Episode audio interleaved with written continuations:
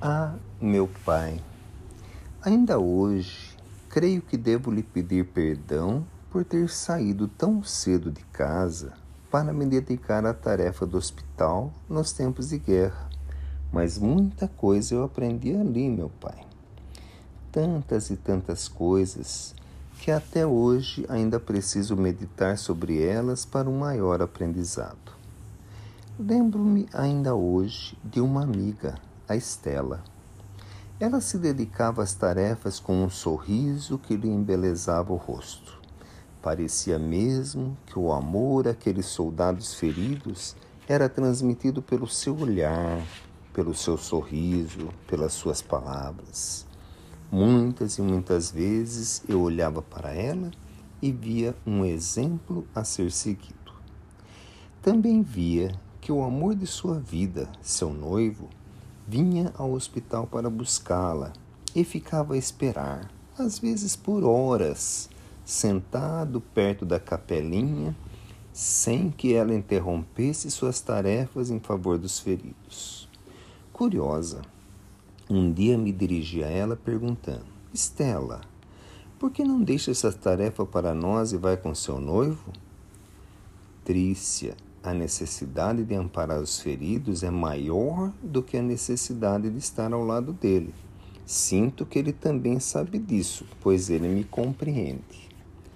Não entendi muito o porquê de tanto sacrifício.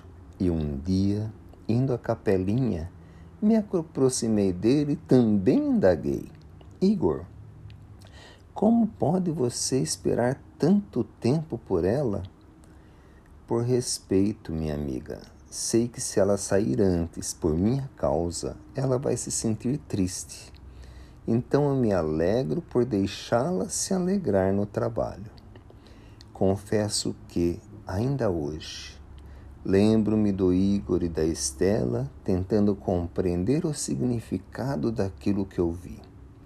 Um pouco eu aprendi aprendi que o amor entre eles ultrapassa muito daquilo que se considera ser o amor.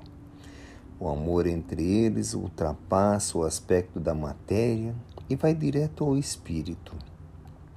Creio que eles têm uma união eterna e são o que podemos chamar de almas gêmeas. E hoje, com a lição aprendida, eu me pergunto: qual dos dois fazia um sacrifício maior? Ela de ficar no amparo com um sorriso permanente? Ou ele que a sustentava, sentadinho em um banco perto da capelinha? Creio que é impossível responder a essa questão, pois os dois, juntos, unidos pelo coração, doavam seu amor àqueles que necessitavam. Trícia.